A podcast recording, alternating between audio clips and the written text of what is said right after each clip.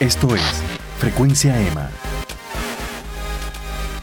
Saludos amigos y bienvenidos a Frecuencia EMA. Yo soy Emanuel Márquez del blog Easy Endurance y en el episodio de hoy conversamos con Cifredo Bellaflores, quien es el fundador de para mí una de las plataformas digitales más importantes en el deporte escolar, por lo menos en la última década.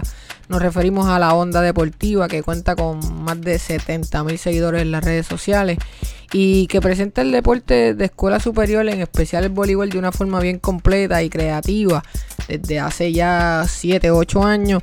Eh, con Cifredo, quien también se desenvuelve como productor de, cine y de hecho recientemente terminó de grabar eh, como First Assistant Director Los Dominiqueños 2. Eh, hablamos sobre el proceso de crear y desarrollar un proyecto como Onda Deportiva. Discutimos la problemática de las lesiones por sobreuso en el deporte de voleibol categorías menores. Y hasta le metemos un poquito al tema de la NBA y cómo le baila LeBron en los Lakers, ya que como te darán cuenta, Cifredo es un mabrón confeso. Eh, el tiempo vuela cuando hablas con Cifredo por su energía y sobre todo su naturalidad. Así que nos fuimos sin filtro. Eh, en esta ocasión en Frecuencia EMA con Cifredo Flores de la Onda Deportiva. Vamos allá.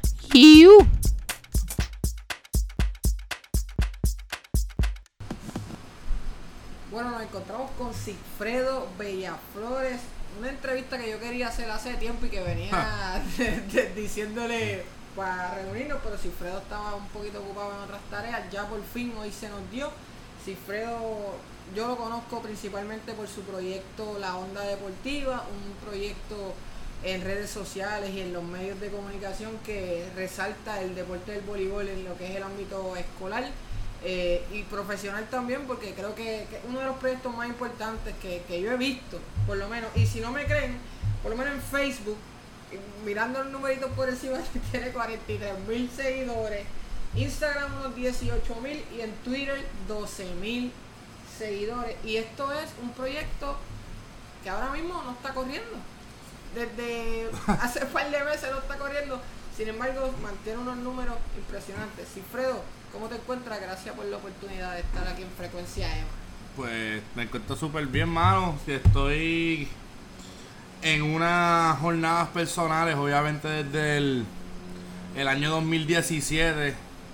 Y yo creo que fue un año de de reinventarse, ¿verdad? Básicamente como profesional y como persona fue un año de muchos retos, tú sabes, más allá de... Porque es fácil ¿verdad? hablar de lo que pasó con María y eso obviamente fue la shotgun en la cabeza, como quien dice, pero, ¿sabes? Con lo de la Junta de Control Fiscal, los cambios, tú sabes, que han pasado, el cambio de gobierno, ¿sabes? Todo, todo lo que ha sucedido durante ese año, tú sabes, fue un año bien bien difícil que pues para un proyecto especialmente como Onda Deportiva, que es un, un proyecto independiente, totalmente, ¿sabes? Un, un proyecto que, que nace de una idea, que nace de una pasión bien grande que yo tengo, una de comunicar deportes porque me gusta, eh, ¿sabes? Porque realmente es lo más que me apasiona, porque puedo eh, combinar los diferentes, las diferentes enseñanzas y, y, conocimientos que yo he tenido alrededor de los años trabajando en producción y en diferentes áreas de, del arte, ¿verdad? Pues, pues mano, siempre se me hizo bien fácil y, pero fueron siete años, tú sabes Vamos, a ir a eso, vamos a ir a eso, porque me interesa todo el proceso de evolución tuyo, de, verdad, desde el principio, la conceptualización hasta que se hace realidad. Pero quiero empezar por preguntarte por qué el voleibol. Había muchos deportes y podías quizás hasta hacerlo más diverso y abarcar más cosas. No, yo, yo, abarqué muchas cosas. Yo abarqué, yo, yo, eh, onda deportiva comienza como... Lo que pasa es que para empezar por tu pregunta de por qué el voleibol, el, el voleibol para mí es el deporte que yo más que más me representa a mí porque es el deporte que yo jugué. O sea, yo jugué voleibol, yo jugué con todos los jugadores de la selección nacional, o jugué con ellos, o fueron hermanitos míos pequeños, o tú sabes. Ese era tu círculo, Sí, eh, o sea, yo en ese renglón y en ese nicho del voleibol, pues, pues yo me conozco a todo el mundo, ¿sabes? Desde que soy un, un chamaquito de 12 años que estuve en todas las canchas. eh, y ahí fue más o menos donde yo empecé mi desarrollo, tú sabes, de, de trabajar en equipo. Y, y el voleibol para mí representa muchas cosas. Yo creo que parte del, proyecto, lo que lo hacía, lo que, lo que lo hizo exitoso, es que lo estaba contando una persona de una manera bien real. Porque para mí es el amor que yo siento por lo que representa esa, esa comunidad, pues yo la entiendo, ¿sabes? Yo, yo, yo entiendo lo que es ser el chamaquito que está jugando y que quiere que las nenas lo vean y que quiere meter la pelota y que quiere ser cuadro y que se frustra por estar en el banco. O sea, yo entiendo todos esos elementos que hacen que el deporte de categorías menores sea brutal, específicamente en el voleibol. Y... Se parece algo similar a lo que yo hago con el atletismo, el triatlón. Lo único que pues quizás tú llegaste a un nivel más alto, porque ahorita me comentaste que coqueteaste con las selecciones nacionales. Tuviste un nivel bastante bueno. Sí, es que yo soy, yo, yo tengo muchos problemas, yo, yo tengo muchos problemas con la autoridad y, y No digas eso, que van a decir, mira, este es la verdad, es, es problema- que, es que el que me conoce te lo puede decir. tiene un problemático aquí. Yo soy un problemático, pues siempre he sido un problemático, pero quizás no, quizás no es que soy un problemático, quizás soy una persona que me gusta cuestionar, que me gusta llegar a mis propias conclusiones, por eso pude decir un día, me levantarme y decir, ¿sabes qué? No existe un medio de deporte escolar efectivo que hable de detalle lo que está sucediendo, que entienda el proceso. Pues lo voy a hacer yo. Y yo creo que de, to- de, de- de ser un problemático quizás me convirtió a, no sé, a ser un líder. A, sí, a- es un referente dentro ¿Sabes? de... O a ser una persona, tú sabes, a mí no me importa lo que nadie piense. Yo, yo en realidad hice onda deportiva no por porque yo quería tener este, tú sabes, este espacio ni convertirme en esta gran cosa. Yo lo pensé porque yo tengo un amor y una, y una necesidad de que quiero tener información sobre lo que está pasando en las categorías menores para poder seguir el, el círculo de qué es lo que está pasando en el voleibol y quiénes son los prospectos y qué es lo que está sucediendo. Y en realidad tú llegabas a un punto porque te desconecté. Yo me desconecté por muchos años del voleibol porque me fui a trabajar en otras cosas cuando me gradué de universidad. Me desconecto del voleibol totalmente y, y de la nada como que me, me metí en el voleibol. No, que, no fue que me metí en el voleibol, fue que fui a ver un pana o algo. Y, y yo veo que pasaron 7, 8 años desde que yo me graduó, o menos, como 6 o 7 años, exacto, 6 o 7 años que yo me graduó, y yo no sé quién es nadie. Sí están, la, el- eh, qué sé yo, el coach, lo- los coaches que te coacharon a ti, tú sabes, quizás algunos panas que están empezando a coachar y como que el nicho tú como quiera te mantienes ahí, pero...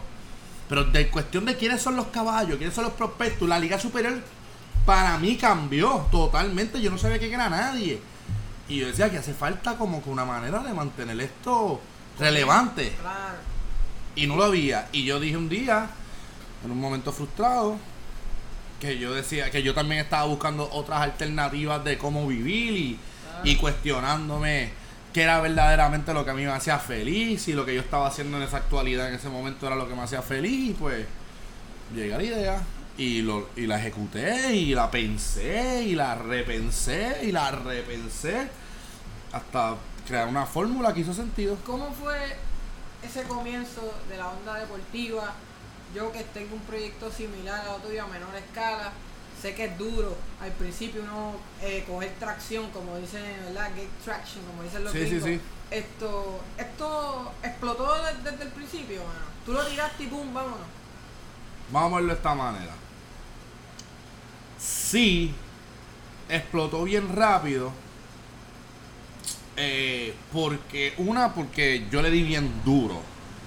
Pero para empezar desde el principio, yo en ese momento estoy, tú sabes, pasan, pasan muchas cosas en mi vida, profesionales más que nada, que son los que me dieron a mí la creatividad y, y la visión de cómo llegar a poder Crear el proyecto. Ejecutarlo, ejecutarlo. ¿entiendes? Y llevarlo de concepto a la realidad. Sí, sí, por ejemplo, yo estuve yo estuve desde que me gradué de universidad, bueno, yo no me gradué de universidad, que conste. yo estuve, yo, yo estuve, yo estuve un par de semestres en la universidad y me fui a trabajar en películas masivas de, de Hollywood que filman en Puerto Rico y mucha gente como que aquí no lo sabe, pero en Puerto Rico se filman grandes, grandes, grandes películas como Fast Five, ¿sabes? Películas como The Losers, películas como Men Who Stare at Goats, ¿sabes? Películas que, que, que de muchos millones de pesos y toda la vida se ha firmado aquí por unos créditos contributivos que ofrece el gobierno a esas producciones. Y yo caí desde los 19 años, como que caí en ese mundo, me estuve haciendo buen dinero, eh, me hice bien profesional en ese mundo de la, cinematografía y lo vi cómo se hacía a, a, mayor escala. Eh, y estuve en eso. Después me pasan los años, sigo trabajando ahí, pero también me topo con, con la compañía Buena Vibra que ellos hacen los eventos y hacen este mercadeo digital y, empezaron como como una agencia como una agencia de, promociones. Tengo un amigo que fue modelo o algo para exacto. ellos, ellos, tenían una agencia de promociones de de, de, de, todo qué sé yo de, de productos. yo estuve metido ahí como como dos años. Y yo estoy viendo como esa compañía con tres jóvenes de, de como sus, los, jefes, o el CEO, el CFO, estos tipos, chamaquitos, montaron este imperio que genera millones de pesos. Y todo a través de una cultura eh, juvenil.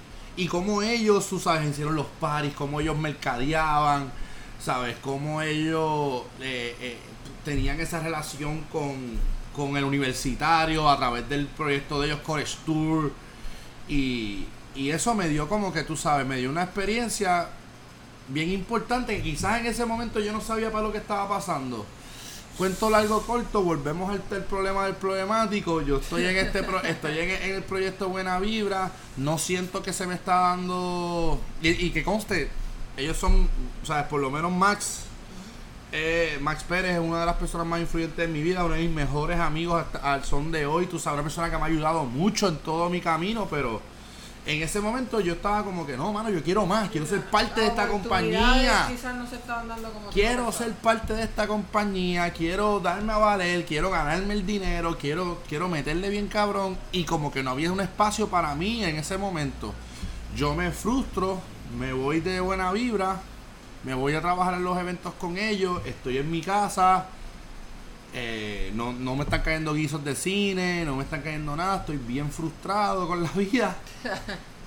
y, y de la nada día, como que sabes que para el carajo todo el mundo yo voy a hacer algo mío. Pero qué carajo es, pues no sé. Eh, me pongo a pensar y lo que hago es una introspección bien cabrona de quién carajo soy yo. Porque yo de verdad, de verdad, de verdad creo que es bien importante tú estar en sintonía con verdaderamente quién tú eres. Y no es quién tú quieres ser ni nada, es quién tú eres en la actualidad y qué herramientas tú cargas para poder ejecutar ciertas cosas y ponerlo todo en una balanza. Y estamos hablando de eso en el 2011, que yo estoy en, esa introspección, estamos en el 2018 ahora mismo. So, este, eh, Onda Deportivo tiene 7 años de existencia. Exacto. Y lo primero que tú hiciste con Onda Deportiva, ¿qué fue? Bueno, pues empezarlo, estoy en mi casa, estoy frustrado, hago la introspección, lo pienso y digo, Gifredo, ¿qué cosas buenas tú puedes hacer? Y yo, pues, hermano, pues, a mí me gusta hablar mierda por Facebook. y me gusta, me gusta debatir, y me gusta debatir. Eso es una cosa que en verdad me tripea hacer. Me gusta meterme en Facebook y, y comentarle a alguien cuando están hablando de algún tema o algo, me gusta tirar la mía. Eso me tripea. Eh, me tripea mucho el deporte. O sea, en ese momento el deporte siempre era mi pasión. Estaba alejado de él. No, no, no había tocado el deporte, pero sí que sé yo como fan al fin, con LeBron, con, con los Packers, con lo que sea, pues me mantuve siempre con la vena deportiva, pero nunca con una con un rol directo. Eh, escribo todas esas cosas y, yo, y, profesionalmente, ¿qué tú haces? Pues, hermano, pues llevo trabajando en producción todas estas vidas, sé cómo producir un evento, sé cómo hacer cine, sé cómo hacer esto. Y en el deporte, ¿y qué más te tripea yo? Pues a mí me apasiona el voleibol de high school. Y ahí se unieron todos. Y hice como que, pum, pum, y dice, diablo. Aquí Esto es lo que yo voy a hacer, porque esto no existe. ¿Entiendes? Porque hay que buscar la manera, porque yo me puse a pensar, yo, ¿para qué yo voy a hablar de LeBron? A mí me encanta LeBron, yo creo que yo puedo hablar de LeBron como nadie.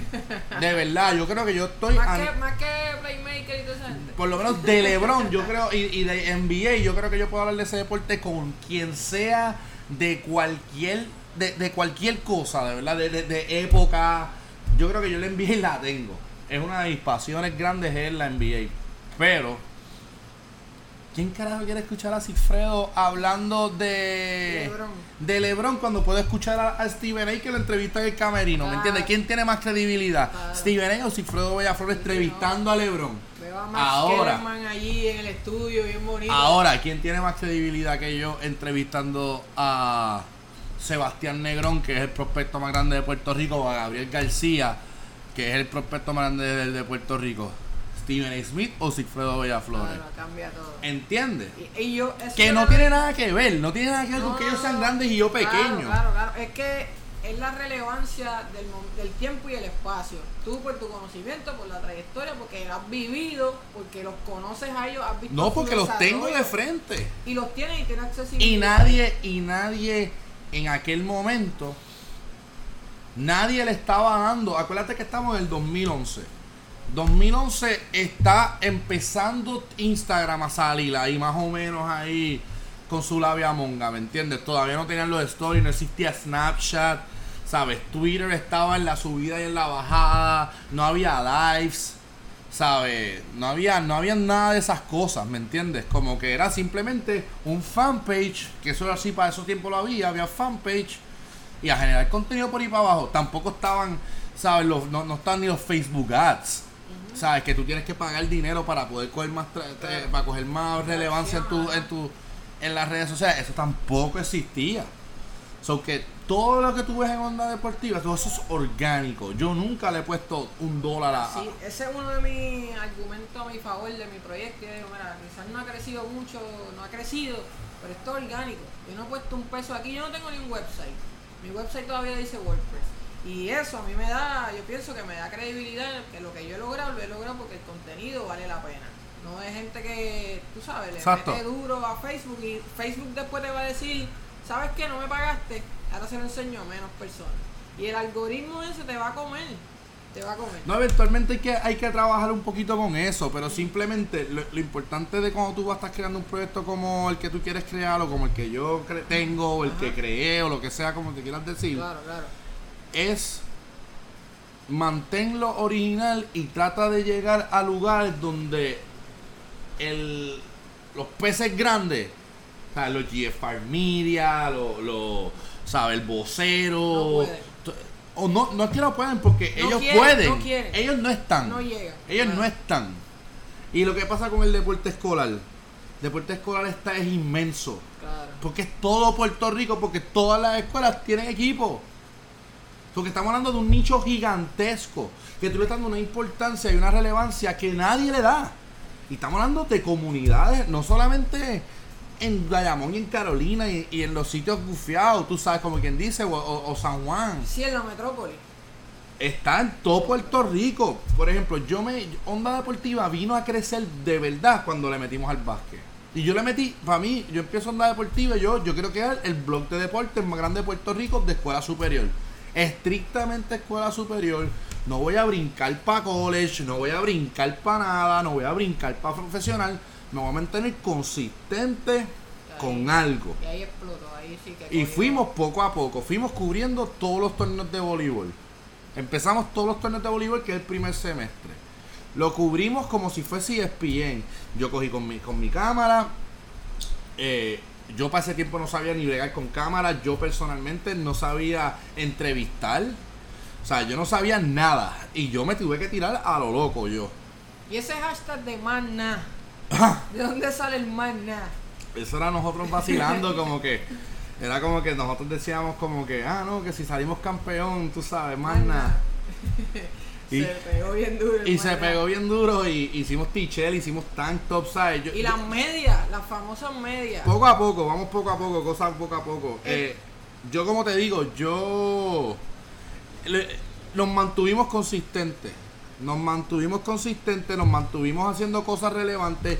Creamos ¿Sabes? Entonces, no, como tú, pues buscamos maneras como que, diablo, esto como que no se está moviendo. Y estoy metiéndole tantas horas, estoy editando las entrevistas, estoy metido tirando fotos, estoy metido allí en los torneos haciendo, haciendo relaciones, haciendo 20 cosas. Se, invirtiendo, porque quizás yo no, yo sé yo, quizás yo no pagaba 40, Claro, 50 pero pesos, tu 100. gasolina. yo- no, no, no, quizás yo no pagaba 100 pesos en, en, en Facebook Ads, pero yo cogía y mandaba a hacer una, una ronda de camisas y yo cogía una caja, iba para allá, iba para el torneo y las regalaba. Uf.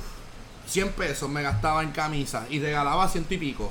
Pero papo, estaban todos los chamaquitos y, el pis- y sabes, todos los, todos los chamacos, todo el mundo con la camisa onda deportiva y tú veías el torneo entero con camisas de la onda deportiva. Y, ¿Quiénes son esos? ¿Qué es ese proyecto? no, y, una y- y después por ir para abajo. Y después creamos, para mí, lo que fue lo que hizo el proyecto, la, la- el- la propiedad más grande del, del proyecto, que era el, el premio jugador del año. Ahí, Eso fue, ahí fue que las redes sociales hicieron, vamos. vamos para arriba. Porque ahí yo creé, como quien dice, un concurso. Ahora eso es como decir los SP Awards. Eso es- Básicamente, eso te- es- yo tenía unos planes brutales de eventualmente poderlo hacer con todos los deportes, un centro de bellas artes, ¿sabes? Y No, entre- todavía no estás tarde, mano. Nada, no estoy tarde, lo que es que está, vamos a ver poco a poco. Pero este proyecto, Cifredo, escaló heavy. Como tú dices, vino el premio del jugador del año, estabas en los principales torneos y llegaron unas colaboraciones buenas como la que estamos viendo aquí eh, en donde estamos grabando con DirecTV. ¿Cómo tú llegas allá, mano? Ya para bueno, pues obviamente, pues Gaby Acevedo, él, er- él fue uno de los fundadores de la, de la marca. eh, Gaby, en el momento que yo estoy hablando con, con Gaby, que yo exploto la idea y que digo como que mira, tengo esta idea, vamos a hacerlo. Se la presento a Gaby porque Gaby era como que, sabes, como todo, hay, hay, hay que ser estratégico. Hay que buscar todas las cosas que tú creas que tú tengas a tu favor, hermano, y tratar de explotarlas en ese momento. Y pues y en ese momento, pues Gaby estaba en el 2011, Gaby está empezando a solidificarse en la televisión local como uno de los narradores de voleibol. Y tiene, y, y tiene un contrato con DirecTV. Él, él le narra los juegos de voleibol superior a, a DirecTV. Nítido, no creo que tiene más nada. Le digo lo de la propuesta de onda deportiva, vamos a ejecutarla, vamos a hacerla y él vamos a darle. Me encanta. Tú la puedes ejecutar y yo te ayudo con entrevistas. Tú vas a mi YouTube y tú vas a ver a Gaby Acevedo en los primeros videos haciendo entrevistas. Y de la nada, eh, tres días o cuatro días después de nosotros como que discutir la idea, hablar con la gente que nos va a ayudar a hacer el website, todo, llaman a Gaby, mira Cifre, eh, me voy para los Juegos Olímpicos. Uy, Eh, por primera vez, cuando fue para Londres, él hace el corresponsal de 2012, prensa en el 2012. Él va para Londres y obviamente... Y y- un palo al proyecto. no, eh, bueno, es que acuérdate que el proyecto en teoría no ha empezado hasta que empiecen las escuelas. Ah, claro. Pero Gaby está en Londres. Sí, En realidad, si tú vas, si tú vas a Onda Deportiva a Twitter y vas para el primer tweet de la historia de la Onda Deportiva, la- esa primera cobertura fue de los Juegos Olímpicos. Y nosotros estábamos tuiteando de los Juegos Olímpicos y Gaby, y Gaby dándole retweet y qué sé yo para crecer algo. No tenía nada que ver con el concepto que íbamos a tirar. Pero nada, para crecer las redes, porque imagínate. Ajá, ajá, sí. Y Gaby está allá arriba y Gaby tiene su pauta y qué sé yo, pero tú sabes, todo escaló a, un nivel, a niveles gigantes, tú sabes. Nosotros le pasamos a Gaby en sus redes sociales en meses. Uf, el proyecto como El proyecto como tal. Y te pregunto, mano, Cifre, tú que has estado tan ligado tan directamente al voleibol, que tú lo has practicado y que tienes este proyecto ya hace 7, 8 años, ¿cómo tú ves el desarrollo del voleibol en Puerto Rico?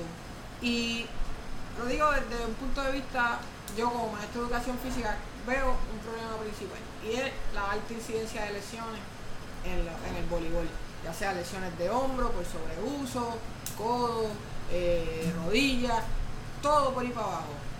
¿Qué está pasando, ¿Cómo tú ves el desarrollo del deporte voleibol específicamente en, en la isla? ¿Eso, ¿Eso va bien? ¿O le estamos exigiendo desde muy temprano demasiado? ¿Estamos siendo muy elitistas con nuestros voleibolistas? ¿Qué, qué es la que hay? No sé, es que es que es un tema Sí, si no te Eh, quieres no, no, no, no, no, no, no, yo me voy a comprometer con lo que sea si a mí no me importa. Chacho, a mí créeme, yo- a mí no a mí no me importa. Lo que pasa es que lo que pasa es que quiero quiero Si dan una, contestación. buena, quiero darle quiero, quiero que- porque es que esto puede ser un podcast nada más. sí, sí, todo un rato. No, no, o sea, yo tengo mis opiniones sobre el tema. Yo encuentro que. Yo creo que hace. Que se juega demasiado. Demasiado sin la preparación correcta. Yo creo que nuestros coaches. En general.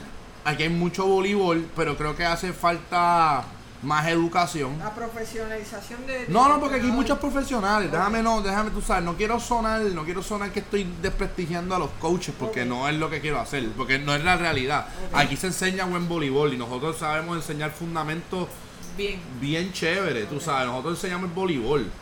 Pero creo que, como todo, como Facebook, como los carros, como. Como todo, como todo en la vida. Mírate este caso para darte un, mi- un minutito para que piense. Este caso de demasiado torneo, demasiado práctica. Esto me lo escribe un maestro, que obviamente no voy a decir el nombre. Me escribe esto, la misma pelea de siempre. Estudiante de séptimo grado llega a la escuela con certificación médica que no puede hacer nada con el brazo derecho. Le pedimos que describiera su semana. Y me dice, lunes y miércoles practicamos boli. Martes y jueves, boli en la escuela. Martes y jueves practiqué boli con el club. Viernes hice gym. Viernes y sábado tuve torneo. 13 años. Entonces, ¿qué, qué estamos haciendo? Eso es un schedule de un profesional. Un schedule, o sea, estamos hablando cuatro días de práctica, un día de fortaleza en el gym, más jugaste dos días. A un niño que todavía está en desarrollo con 13 años. Pero el básquet es igual. No, no, claro, pero ¿Sabe? como estamos centrándonos en este podcast en voleibol, pues yo te la digo para ver de dónde viene el boli. Ya otras personas yo le voy a preguntar del baloncesto, pero en el boli. Sí, ¿Es yo lo que- necesario eso? mano? Bueno, no, yo no sé si es necesario o no es necesario porque no, no- ese no es mi lugar. Pero lo que sí puedo decir es que Pero se tú lo juega. has visto, tú sabes. Ah, no, yo veo todo lo que está pasando y. ¿Y es una realidad o es algo que nos estamos no sucede. Lo que pasa es que también, pues. Porque Aquí falta, sobrina- aquí falta educación. Aquí falta educación. Aquí falta educación en todo sentido de la palabra. Hace falta educación con los padres. Hace falta educación con los coaches. Yo pienso que los coaches tienen que encontrar maneras de, tú sabes, de actualizar lo que está sucediendo en el voleibol mundial y aplicarlo. Yo creo que hay que buscar la manera de que los coaches se vayan a certificar. No, no, no certificarle, aprender a bompear. Tú sabes, a buscar nivel a buscar más cosas que te eh, enriquezcan, ¿me entienden? Como en, tu todos los profesión. niveles, ajá, En todos los niveles. En tu profesión. Entonces, en cuanto a lo que es la guerra de high school y, y clubes, pues es, complicado porque los fines de semana están los torneos que hay que representar. Yo creo que uno como escuela puede decir, pues mira, este fin de semana no voy a jugar porque ya llevo jugando demasiado, ¿entiendes? Porque no importa que hayan 20.000 torneos. La gente, la gente siempre quiere ir a y criticar y quiere ir a buscar y, penalizar el torneo. Ah, no deben haber tantos torneos. Pero es que pueden haber todos los torneos que sean. Y tú vas a los que tú. A los, tú, vayas a los que tú entiendas que es saludable para tu equipo y para el desarrollo de esos jugadores. Porque al fin del día, Claro. lo que pasa aquí con el deporte escolar, y una de las cosas que hizo que yo. Disculpa, deja que pase el tractor aquí. Ok. Estamos, Porque, estamos casi Sí. en vivo, casi en vivo. no, no. Por ejemplo, una de las cosas que a mí más me, me hizo como que salirme más o menos así, tú sabes, como que necesitar un break, fue para mí fue el básquet. Las cosas que yo vi en el baloncesto, ahí eso, ese para mí fue una de las cosas que yo me quedé como que anda para carajo. Yo, yo, estoy aquí haciendo este, este programa, dándole esta pauta a todos estos jugadores, eh, dándole esta pauta a todos estos coaches. Te abrumaste. te Lo, abrumaste. el básquet para mí fue, para mí el básquet, de verdad. Porque el voleibol sí, el voleibol tiene, tiene sus cosas, ¿entiendes? Pero donde yo no transo, donde yo, yo, de verdad que para mí, yo no transo y yo no se la permito a nadie, es en lo académico. Ok. ¿Tú crees fielmente en Yo no que- soy una, yo no era un gran estudiante, Ok. yo no era, yo no era un tipo de todas A, Claro. ¿sabes? Yo, no- yo era un tipo de todas C, que me votaron de, de todos los colegios, ¿sabes? Que no me gradué de universidad, ¿me entiendes? Esa es la persona que está hablando y que está poniendo esto en perspectiva. Pero, pero eso no quita que tú le des el lugar. a- No, pero es que, yo, yo, yo, yo tuve una vida muy diferente a otras personas, ¿me entiendes? Como que yo no, yo tuve otra suerte, yo tuve otras energías, yo tuve lo que yo quizás no hice académicamente, yo lo hice en el trabajo, ¿me entiendes? Yo me propuse muchas metas, ¿sabes? Es bien diferente, pero lo que pasa es que, por ejemplo, yo, que lo estoy viendo esta perspectiva de que yo estoy buscando auspicio, estoy buscando cómo hacer dinero, estoy buscando cómo la gente, ¿sabes? ¿Sabes? Cómo crecer mi proyecto, porque sin dinero no lo puedes crecer, ¿entiendes? Y tienes que encontrar la manera de lograrlo, de conseguirlo, sea como sea, sea inventándote lo que te quieras inventar, sea eh, pensando en lo que quieras pensar, tú sabes, busca la manera de hacerlo y lo vas a conseguir. Es cuestión de trabajarlo. Pero yo estoy, como quien dice, lucrándome. No directamente, porque eso es una cosa que Onda Deportiva no hizo. Yo no me lucré de ninguna escuela, yo no me lucré de ningún niño, ¿sabes? Lo más que yo hice, quizás si podemos decir lucrarme, es que yo vendía medias y estaba en decisión de ellos comprarla o no. No era que yo se la espetaba por una foto ni nada, ni por. La gente los compraba. Y, y obviamente, pues los auspicios, tú sabes, mi cobertura, todas las cosas. Eh, yo tengo este medio masivo que yo estoy dando a reconocer todas estas cosas. Y todos los éxitos y todas la- eh, las cosas que han logrado. Los, Tú lo magnificas, porque tú lo tiras al mundo. Por eso. Si no, eso se queda en su círculo. O el muchacho que puso la foto en Facebook de su. Y si están colgando todos los chamacos. Y si lo están colgando uno, dos años. Para que se queden para ganar un McDonald's. Ah, no, ahí, ella. ¿Entiendes? Entonces yo estoy cubriendo deporte escolar. Que la esencia de, esta, de esto es la escuela. Claro. Es lo que. Entonces tú me estás diciendo que estos chamacos se están colgando. Se están colgando de grado. Oye, yo me colgué de grado en primer grado. O sea, yo, yo sé lo que es estar. No, no, es que yo no, yo no aprendí a leer bien. Yo tuve problemas de aprendizaje y no pude leer. Eh, y aprendí a leer el año después. Fantástico. Yo estuve todo un año, toda mi vida atrasado. Como quien dice. Yo estuve. Yo, yo era el mayor de mi clase. Corriendo un año atrás. Como quien dice, pero en verdad es, eso- irrelevante, pero whatever. Hasta 12 eso importa. Después de que tú. no- No hay número. El punto es que yo estoy viendo cómo están colgando estos chamacos y cómo estos chamacos están jugando baloncesto aquí como le da toda la temporada, se cuelgan de grado, no hay ningún tipo de, penalización por haberse colgado de grado porque, oye, No hay consecuencias. eh, no, porque entonces lo que me quieren hacer es no, que tú no sabes. Oye, yo no quiero ser el insensible.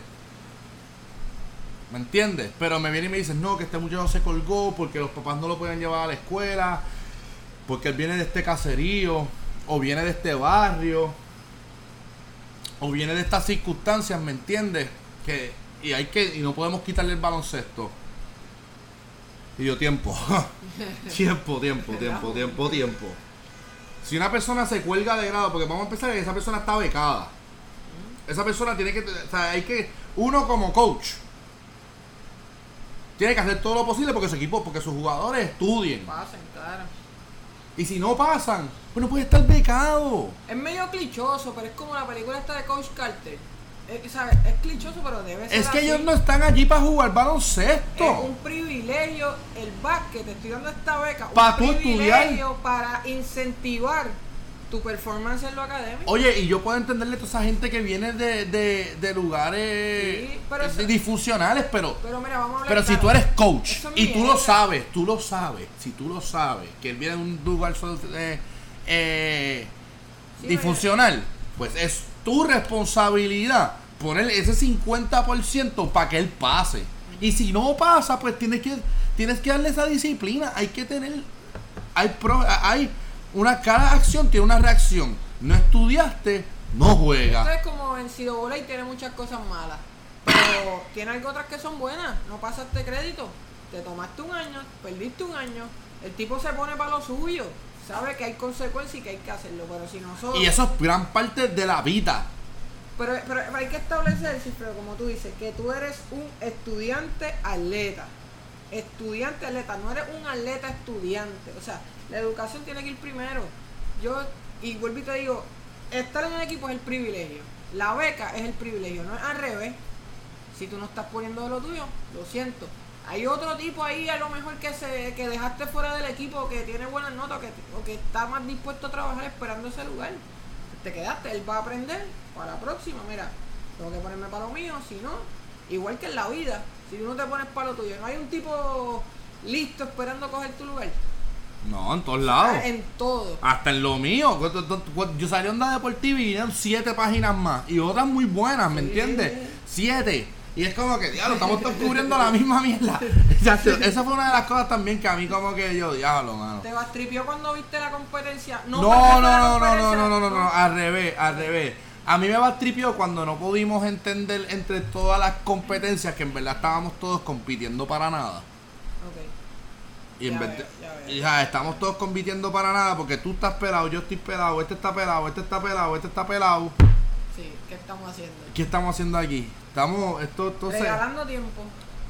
Que quizás en un momento dado hacía sentido cuando... no, o sea, la competencia no es mala porque te eleva, ¿sabes? Te eleva a nivel, ¿sabes? Mi, mi, mi- el 2016 fue la temporada de Onda Deportiva de mejor cobertura, pero Por mucho. by far, by far los premios, las actividades digitales, nuestro torneo, tú sabes, las medias, sabes, la, la, ropa, nuestro alcance, nuestros conceptos, tú sabes, no, no, yo no creo que, que nadie ha, ha hecho lo que, lo que, lo que yo hice en el 2016, sabes, no, no, de verdad no creo que Ya que hablamos, Cifreo, de educación, hablamos de tu proyecto y como yo sé que tú eres un tipo así vivo, eufórico, te gusta argumentar, te voy a tirar esta. ¿Tú crees que la política y el deporte pueden existir en el mismo plano? Es que eso es y te todo. pregunto, te lo pregunto desde este punto de vista, cuando vemos el caso de la NFL con Colin Kaepernick, el, el, el quarterback de los 49ers y que lo sacaron por tomar una rodilla en protesta a los actos de los policías y demás. También hace poco, eh, esta escritora de ESPN que se llama Emily Hill, que escribe para The Undefeated, que es la parte sociocultural de E ESPN, la sacaron. Entonces vemos cada día que más el medio se está tratando de centrar en el deporte, pero y, y obviamente dividirlo de la, de la política, pero yo creo que la línea es bien fina, porque es que se reflejan todo. O sea, los atletas viven en el país y son víctimas, ¿verdad? O, o- o- o sufren las cosas que políticamente suceden. ¿Cómo tú ves esa, esa línea? pasa es que estamos hablando de Puerto Rico Sí, específicamente. vamos a hablar de Puerto Rico. Porque aquí yo veo que el periodismo está muy rosadito. Entonces, todo el mundo quiere quedar bien y hacer muchos favores, pero cuando es la hora de decir, Mira. mira, papi, hiciste un trabajo cuestionable. No se puede. Yo creo que, yo creo que nosotros. ¿Cómo puedo decir esto? Hasta a mí me cogen, me cogen en Twitter, ah, tú no puedes estar diciendo esto porque tú no tienes todavía este ranking para decir esto. Yo puedo decir lo que me dé la gana, vamos a empezar por ahí. Entonces yo digo, Vamos a decir, yo puedo decir lo que me dé la gana. Estamos muy rosados, o sea. Mira, yo creo que nosotros en Puerto Rico, en todo lo que tenga que ver con medios, estamos 10 años atrás. Por ejemplo, ¿sabes? Yo, ¿sabes? Tú ves, ponte a pensar. ¿Tú has visto algún contenido puertorriqueño que, que ha salido por ahí en, en los últimos años? Vamos, nunca ha salido, pero eh, por lo menos yo no lo he visto. Algo que sea una dinámica como el show de Barbershop que está haciendo LeBron. Algo así que no, que no necesita un, modera- un- un mo- moderador, ¿me entiendes? Una cosa que sea simplemente Todo el conversaciones. mundo hablando por su lado. ¿Entiendes? ¿Sabes? Sí, como una. Y tener atletas como que básicamente diciendo lo que ellos sienten de diferentes temas. ¿Sabes? Aquí el atleta está acostumbrado a que le hagan preguntas y él contesta. ¿Sabes? Aquí no tenemos atletas que están dispuestos a, a hablar de lo que ellos sienten, a hablar de, de- de los problemas, ¿sabes? Por ejemplo, a tertuliar no hay. Están los problemas con la Federación de Voleibol de Puerto Rico, están los problemas con la Federación de Baloncesto entre los jugadores y las ligas y todas y esos temas, esos temas no salen en verdad. ¿Sabes? Se, se, rumora de que quizás hay un lockout o qué sé yo. Y, y, y, y hay una y hay un, un titular en el periódico. Pero una cobertura directa y específica sobre eso. No lo hay. ¿Entiendes? Esto, Puerto Rico para mí, nosotros vivimos en una isla, eh, en una isla tropical, mano. O sea, nosotros somos allí, pero nosotros estamos tan atrás, nosotros somos de tan, tan derecha en cuestión de nuestros valores. ¿Sabes? Aquí que venga una persona a decir como que, ah, mano, yo, yo creo que, que, que el presidente de la federación es un puerco. ¿Sabes? Por darle un ejemplo. Claro, claro, claro. O, o, o lo O que no está haciendo su trabajo, quizás no usa el adjetivo de puerco, No, no, no, pero no, es un incompetente, ponle. Bueno, LeBron le dijo básicamente puerco al presidente de los Estados Unidos, o que decirle puerco a... No, no, no quiero decir que eso es lo que hay que hacer, estoy diciendo que aquí no se le da tela a los problemas reales de lo que está pasando, ¿me entiendes? Pero, pero es una cuestión cultural. Porque Sí. es, es un- es, primero, la cuestión cultural esta del ay bendito y de yo quiero estar bien con todo el mundo. Y la segunda es lo que yo le llamo el insularismo, de que pensamos que somos el centro del universo y no tenemos ni idea de lo que pasa eh, eh, alrededor de nosotros, ¿sí me entiendes? Pero, y, y eso a mí me va a tripea, mira, a mí me va a tripea también ver el periódico y esto, yo sé que cuando oiga Luis Gonzaga, mi pana, se va a molestar conmigo. A mí me va a tripea ver tres páginas de deporte en un periódico local y que hayan seis notas de prensa asociada. Bueno, aquí no hay nadie capaz de cubrir esos eventos. Aquí no hay... Bueno, yo, Onda Deportiva comienza con, para mí, para mí fue eso, tú sabes. Yo no quería cubrir nada que fuera americano. Oye, y vuelvo y repito, yo soy, yo conozco más del NBA que del BCN. Para decir que no conozco mucho del BCN y, y conozco, ¿sabes? De historia heavy de NBA. ¿Sabes? Y no lo digo yo aquí por más, por más roncón ni nada. Es que honestamente es lo que nos presenta nuestro estatus. claro. Mucha ¿sabe? NBA, mucha NBA para abajo. No. Parte de lo que frustra y que era de las cosas que yo quiero batallar y que es una de las pasiones que de verdad yo tengo es cómo nosotros los puertorriqueños podemos eh, aceptar nuestras culturas y dejar estos ciertos complejos como decir, ¿para qué voy a ver BCN si pa tengo la NBA? A mí eso me bastripea. Yo fui a tres juegos de la serie final de, de los vaqueros de Bayamón contra Arecibo. Y sabes que el punto es que puedes ver los dos. Claro, claro. Pero, bueno, todo. Es que vuelvo y te digo, es algo cu- cultural. Vemos como que aquello es mejor. Y claro, el, La- nivel, la doble A. el- el nivel está bien y qué sé yo. Pero disfrutemos del deporte como un espectáculo y algo que se nos da la posibilidad de, de- hacerlo. Tú sabes. Es un bad pero, pero, pero, los medios se han encargado de eso. Los medios se han encargado de reforzarnos esas posturas y de decirnos, hay NBA hoy, ah, pues vamos a cubrir la NBA y está el juego de Juana Díaz contra Peñuela. No, eso no va, va el juego de NBA. Entonces, ¿para quién estamos trabajando? Lo que pasa es que verdaderamente la federación, o sea, eh, yo no voy a hablar tanto del básquet porque de verdad que el básquet es el que mejor trabajo hace y es obviamente la mejor liga del país, que tiene también muchas deficiencias y tienen 20 cosas, pero Sí, si nos vamos en el ranking de las de Puerto Rico, pues ellas están en el top. Claro, claro, claro. Eh, nosotros no sabemos cómo conectar comunidades. No tenemos idea de cómo hacerlo. Cómo tú conectas distintas comunidades, ¿me entiendes? Para, para hacerlas tra- tra- trabajar bajo un solo organismo que es la Liga Superior, la Liga Voleibol, de, voleibol masculina, voleibol masculino femenino. ¿Cómo tú puedes hacer que la gente sea relevante, ¿me entiendes? Ya nuestros atletas no son héroes. Por lo menos no los que juegan aquí, no como antes que, que, que, que, que Dalmau tiene, tú sabes, coliseos a su nombre. Claro. ¿Sabes? Yo no creo que, ¿sabes? ¿Verdad? Suena, suena harsh, suena duro, pero bueno, eso es, es la verdad. ¿Sabes? Eh, ¿sabes? Pero, pero está bien, es que hay, que hay que darle más de fondo. ¿Sabes? Si tú tienes el equipo de Arecibo, pues el equipo de Arecibo tiene que estar haciendo obras comunitarias y no, y, y no obras comunitarias de esas, tú sabes, con videos ni nada, de- pero hay que ser parte de la comunidad. Claro.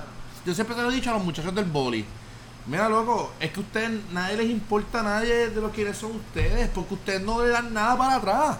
Hay una enajenación muy grande y hay mucha distancia entre el jugador y hasta el fanático o De aquí. de aquí. Esto es un mercado bien diferente a los Estados Unidos. Esto nosotros no son, e- ellos no son LeBron James. Claro, pero LeBron funciona porque, ah, porque LeBron está metido en Akron, en Akron ahí construyendo escuelas, o él tiene una fundación. Es que no hay que construir una escuela, simplemente hay que estar ahí. Simplemente hay que ir a ver un juego de voleibol de high school y sentarte ahí y decir, ya ahí está Ángel Pérez. ¿Sabes? Y que, y que, o, ¿sabes? O ahí está el Carlos Goa, o ahí está. Lo vi este añito en la live con Carlos Arroyo, que fue a ver un par de jueguitos de alguien que era sobrino, primito lejano, y se metió en un par de juegos de la live. Te tengo que decir que lo vi. Y en ese punto, pues te da cierta perspectiva, pero como no hay cultura de eso, pues es un hecho. Nosotros random. somos un small town. Puerto Rico es un small town. ¿Y qué es lo que hace especial a los small towns? Que todo el mundo se conoce. Usualmente cuando tú conoces a una persona, tú quieres ir a apoyarla. Si estos atletas y estas superestrellas se hacen parte de la comunidad, verdaderamente, y no tiene que ser soltando billetes, porque aquí todo el mundo quiere irse, ah, no, pero Lebron abre una escuela porque tiene tantos millones. Claro. Eso es mierda. Pues regálate 50, 10 libretas.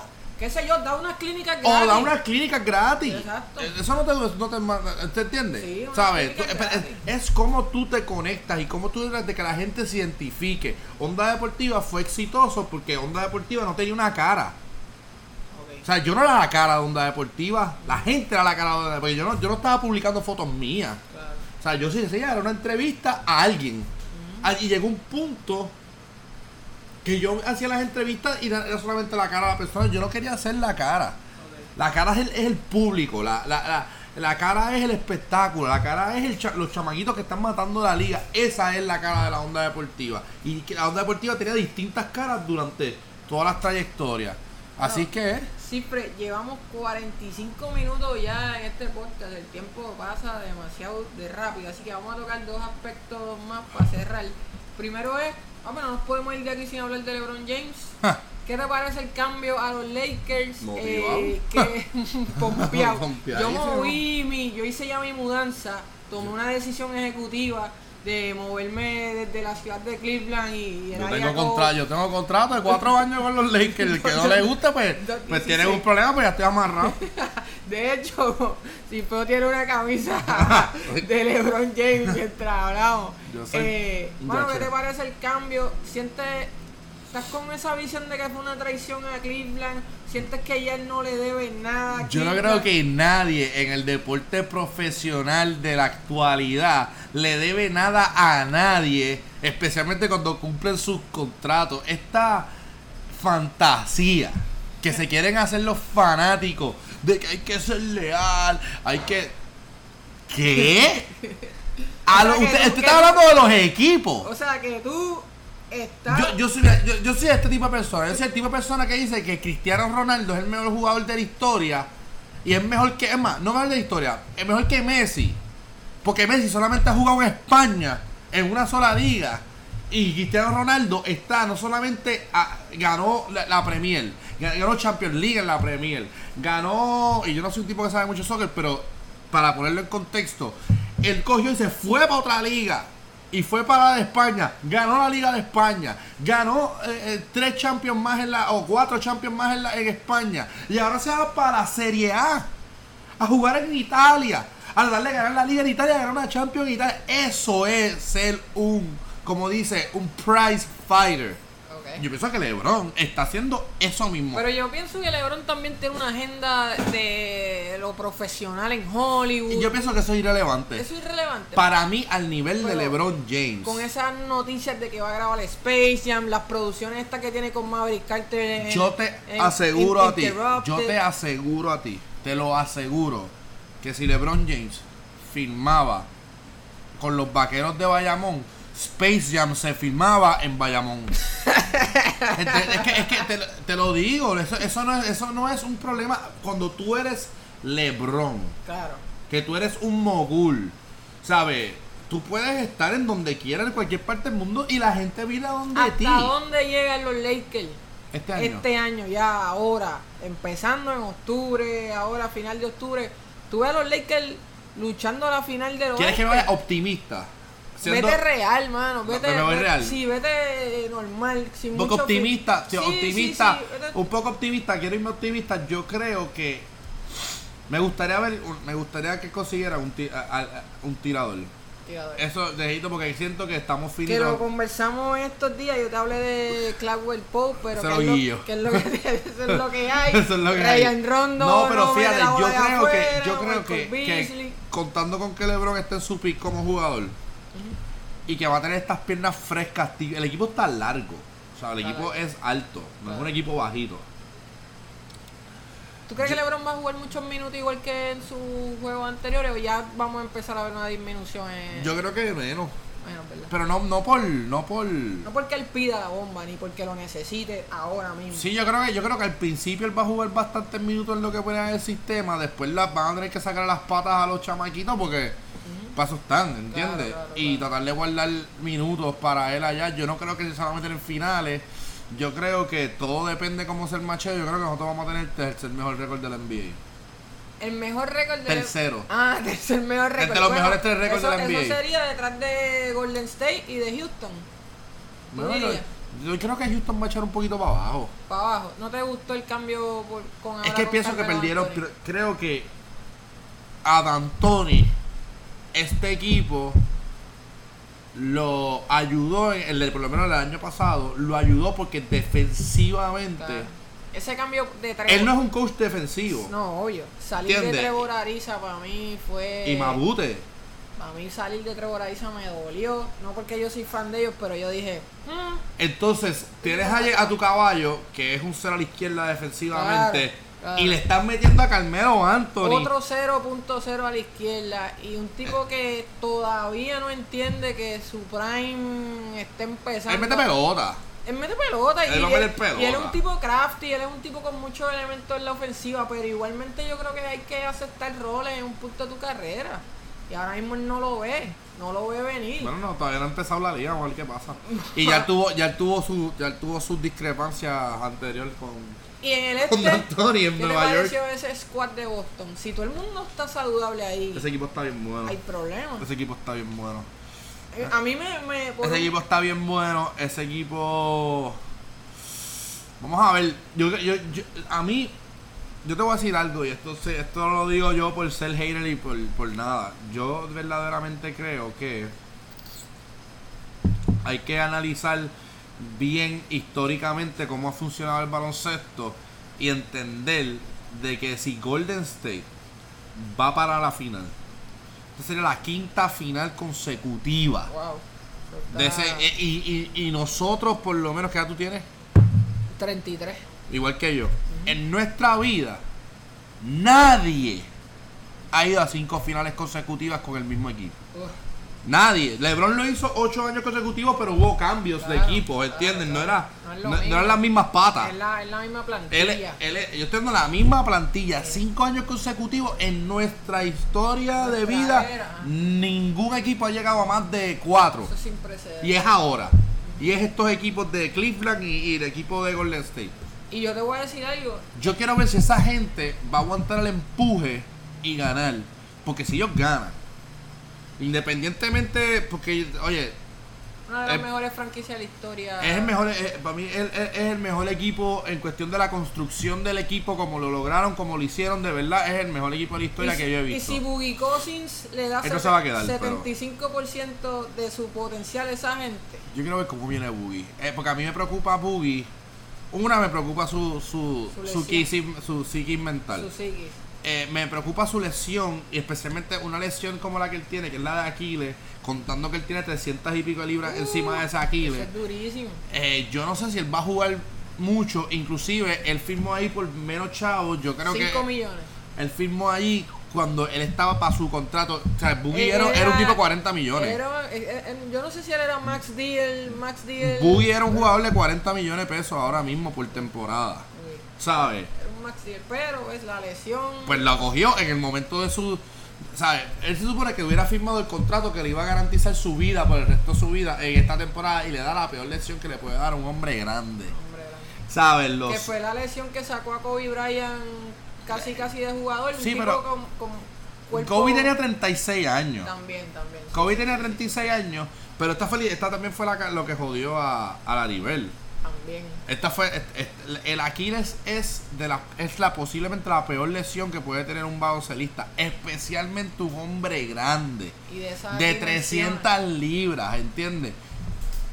Vamos a ver, él sigue siendo joven, porque no es como Kobe Bryant que tenía 36. Este hombre tiene, qué sé yo, 30 y- no, 30 20, bajito. no, 20 20 y pico. 26 como mucho, debe tener él, 26 como mucho. Eh, porque él es de la edad de John Wall y todo ese corillo. Ah. Ellos, él es. Sí, era un pibe todavía. Y él, es- y, él, y él es un one and done, ¿entiendes? Como es que él es un one and done, él es un chamaquito. ¿Sabes? Él le debe quedar, pero vamos a ver, yo no creo que él debe estar. ¿Sabes? Y cuando tú estás en la postemporada y tú llevas toda la temporada sentado, papi va a venir a jugar a esa velocidad. A, esa- a ese, a ese pace que. Y él no quiere tampoco, porque tú, él- oye, él tampoco quiere venir allí a, a demostrar. Mira, Tiene 28 años. él no quiere él no quiere salir y dar un culo. ¿Entiendes? Y empezar allí a fallar, a fallar Porque bola. esto es un trampolín para el contrato. Se- ¿Sabes? Se supone. Se de la forma supone. que, que, lo está, que lo estamos viendo. No sé. So, bueno, Cifredo, ahora sí, papi, llevamos 54 minutos. Yo no quiero acabar el podcast sin felicitarte porque sé que recientemente estuviste como director asistente de la producción de Dominiqueño 2. Eh, también estuviste en otros proyectos que me hablaste de internet, así que llevas unos mesecitos trabajando mucho en lo que es la producción y el cine, que yo sé que es el área que a ti te apasiona y, y que tienes tu background, ¿verdad? Con, de tu familia y demás. Eh, vamos a hacer una segunda parte de este podcast porque creo que se nos quedaron un par de cosas Podemos fuego. hablar después de lo que tú quieras. Y esperamos ver de onda deportiva por ahí. ¿Qué- qué- ¿Piensas prender ese motor de nuevo o eso? qué es Ya que- mismo creo que. Ya mismo creo que venimos con un podcast, algo de cobertura. Vamos a ver cómo me va, pero bien, pero va a ser bastante diferente y, y va a ser bastante calle. En el sentido, en el sentido de que venimos a. Vamos a tener que ser la oveja negra. Quiero ser la oveja negra y por lo menos si lo voy a, si voy a apagar el motor, pues que me saquen o lo que sea, pero vamos a, a apretar ahora un poquito y poner a la gente a, a analizar y a pensar. Básicamente, te- viene, viene un génesis nuevo ahí para Onda Deportiva eventualmente. Dale, y y a ti sigue metiéndole mano, tú sabes, tú tienes el talento, tienes todo, tienes la, la inteligencia de, de articular, ¿sabes? Sigue metiéndole. Gracias, que lo importante con esto es consistencia, consistencia. escucharon sin filtros, sin Fredo Villaflores de la onda deportiva. Eh, recuerden que esto es Frecuencia Emma. Yo soy Emanuel Márquez y ustedes son los mejores. Gracias por escuchar Frecuencia Emma. Recuerda suscribirte a nuestro podcast para más episodios como este. También visita nuestro blog en facebook.com Easy Endurance para más artículos originales, videos y noticias.